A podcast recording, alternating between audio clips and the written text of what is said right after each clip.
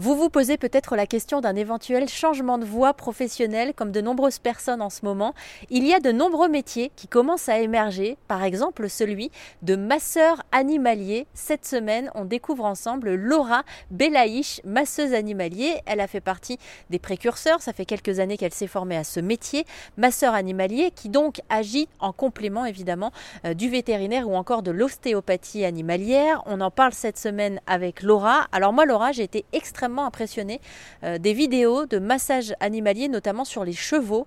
Euh, je me suis dit que ça devait être quand même assez euh, intimidant et qu'il fallait pas mal de force pour réussir à masser un cheval. Et eh bah pas forcément. Souvent on me dit ça, on me dit que c'est très sportif, ça doit demander de la force. Et eh bien pas forcément parce qu'un cheval par exemple il sent une mouche. quand il a une mouche sur sa peau, il a des muscles qui permettent de bouger, en fait des muscles possiers on appelle ça. Euh, et euh, voilà, ils, sentent cette sensibilité-là. Euh, donc, une main, il la sent même si elle est en superficielle.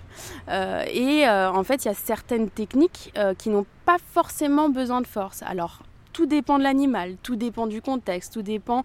voilà, on a plein de boîtes à outils au niveau technique.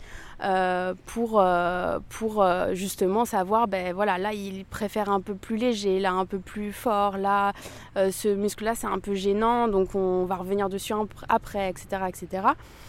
et là, c'est vrai que en fait, il y a des techniques qui sont plus légères, qui vont aller en profondeur en fait, qui vont travailler aussi en profondeur.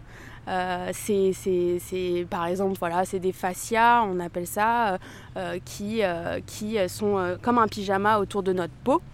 on a ça aussi, hein. et en fait, tout est relié. En fait, j'imagine que le massage animalier, c'est comme le massage pour les humains finalement. Il active tout un tas de systèmes, que ce soit le système lymphatique, le système digestif.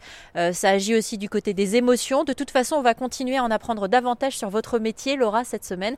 Je rappelle que vous êtes masseuse animalière.